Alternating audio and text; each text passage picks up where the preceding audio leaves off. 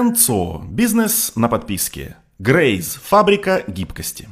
Для того, чтобы вы понимали, сколь мощной может быть концепция непрерывных инноваций и насколько она может не ограничиваться только сферой цифровых носителей и программным обеспечением, расскажу вам историю британской компании по производству снеков под названием Grace. Они – ящик Пандоры с закусками. Каждые пару недель Грейс присылает мне коробочку с четырьмя видами закусок, а я отвечаю онлайн-отзывом в простой форме. Мне понравилось, мне не понравилось, больше не присылайте мне ничего подобного, не распробовал, пришлите еще и так далее. А на их сайте есть система голосования. Классный подход. Однако, когда вы начинаете изучать историю компании, все смотрится еще круче. Я вам только что рассказал о гибкой методологии разработки программного обеспечения. Так вот, Grace – настоящая фабрика гибкости. На нашей конференции в Лондоне генеральный директор Grace Энтони Флетчер достал из кармана телефон и сказал я управляю моей фабрикой с телефона. Закупки, заказы, поставки. Каждая коробка, которую мы отправляем, предназначается одному конкретному покупателю.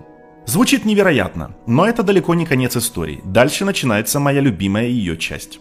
Грейс недавно запустил продажи в США. Скажем прямо, это далеко не тот рынок, на котором традиционные английские закуски, типа дрожжевых спредов мармит или соленых чипсов со вкусом уксуса, сметают с пола, как свежие пончики.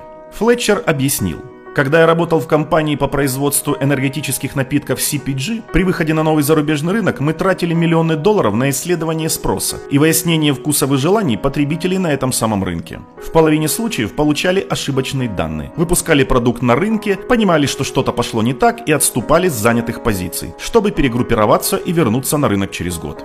В Грейс мы не потратили на маркетинговые исследования американского рынка ни цента. Мы просто взяли всю существующую линейку продукции и выбросили ее на местный рынок, а дальше система адаптировалась самостоятельно.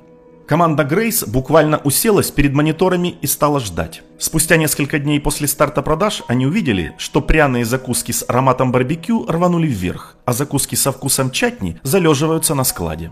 Больше никаких фокус-групп, никаких телефонных опросов, никаких анкет для потребителей. Не нужно молиться всем богам о том, чтобы твой продукт оказался хитом. Это все потеряло смысл, потому что маркетинг стал составляющей частью сервиса.